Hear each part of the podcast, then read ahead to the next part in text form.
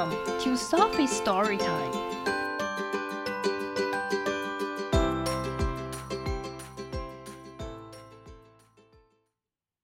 Today's story is The Foolish Tortoise, written by Richard Buckley.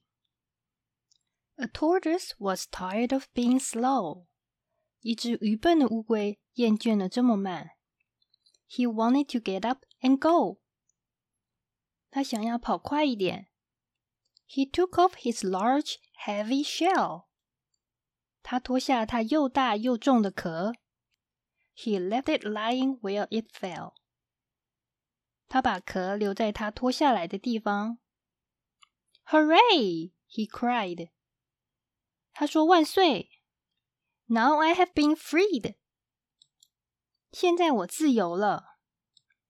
I will see the world at double speed. 我将用双倍的速度去看这个世界。He was faster. 他比以前快多了，but not express. 但还不是超级特快。And his protection was far less. 而且保护他的东西变少很多。So when he heard the hornet's drone. 所以，当他听到大黄蜂嗡嗡叫 ，The tortoise crept beneath a stone。乌龟爬到石头底下去。A hungry bird came swooping past。一只饥饿的鸟俯冲飞过。He looked so fierce and flew so fast。他看起来那么凶猛，而且飞得很快。The tortoise hid behind some trees. 乌龟躲在一些树后面。And felt quite weak behind the knees. 抱的膝盖觉得很脆弱。I do not feel safe. 我没有感到很安全。There is too much risk. 这里太冒险了。If only I could be more brisk. 如果我可以变得更轻快就好了。 He headed for the river bed. 他往河床上爬。A fish swam up and the tortoise fled. 一条鱼游出水面，乌龟赶快逃离。Along his way our hero went, and almost had an accident. 乌龟继续走着，它差点遇上了意外。A snake with open jaws slid near。一条张大嘴的蛇向它爬近。The tortoise backed away in fear。乌龟吓得转身爬走。A hare，一只兔子。A hound，一只猎犬。and the horse raced by so rapidly they seemed to fly. 和一匹马在赛跑， 快得好像要飞起来了。The tortoise gasped.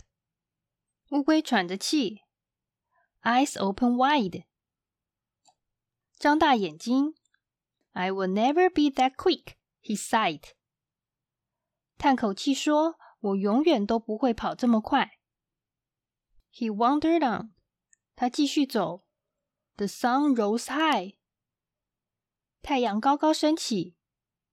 I wish I had more shade, he cried. 我希望我有更多遮凉的地方，他说。A sudden thunderstorm rolled in. 忽然下了个大雷雨，and soaked the tortoise to the skin. 把乌龟淋得湿透透。The wind rose up and soon the breeze was bending branches in the trees. 风越吹越大，树上的树枝很快的被风吹弯了。The tortoise shook，乌龟颤抖着。Now I'm cold，现在我很冷。I wish I had not been so bold，我希望我当初没有那么胆子大。I think I have lost the urge to roam. 我想我已经失去了要漫游的冲动。I think it's time that I went home. 我想现在是我回家的时候。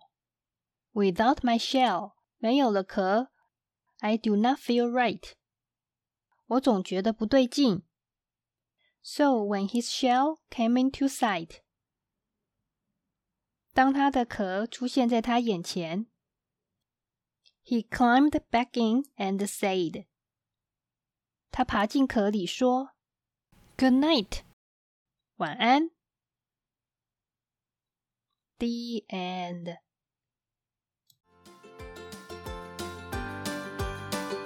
If you like the story, follow us and subscribe to our channel.